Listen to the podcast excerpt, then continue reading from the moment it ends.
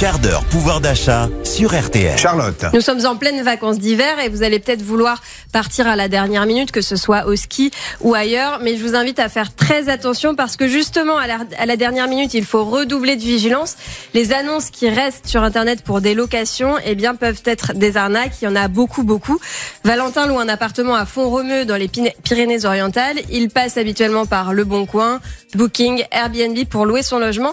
Et fin décembre, il a reçu un appel surprenant d'une dame qui s'appelle Zelda. Comme elle n'avait pas de nouvelles depuis qu'elle avait fait, euh, je crois, un compte de 30%, le numéro auquel elle, elle avait appelé ne répondait plus, euh, l'adresse mail non plus, elle n'avait plus de réponse. Donc, elle a appelé la mairie de Font-Romeu au DIO, euh, qui ensuite a appelé mon agence de copropriété, et c'est l'agence de copropriété qui m'a derrière contacté pour me dire que le locataire cherchait me joindre.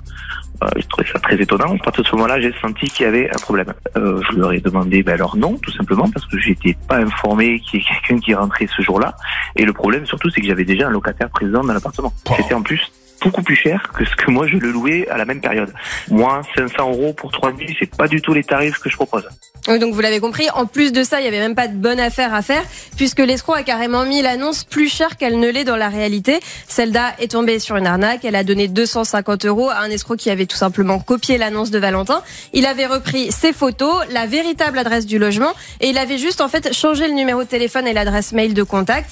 Heureusement que Zelda s'est méfiée au moment où elle a vu que son interlocuteur ne répondait plus parce que sinon, et comme ça arrive aussi souvent malheureusement, elle se serait retrouvée à la rue, à Font-Romeu, du 31 décembre.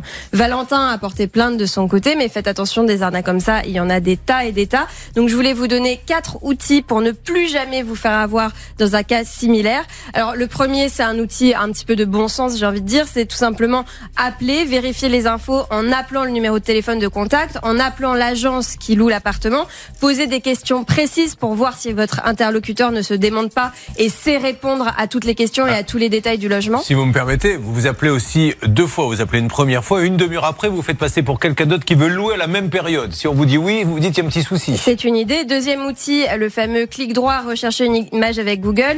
Vous voyez si l'annonce comme ça est présente ailleurs, si les photos de l'annonce sont présentes ailleurs. Ça vous permet de voir si sur une annonce similaire les infos sont les mêmes. Euh, si le numéro de téléphone change, et bien dans ce cas-là, vous appelez, vous vérifiez, vous menez votre enquête.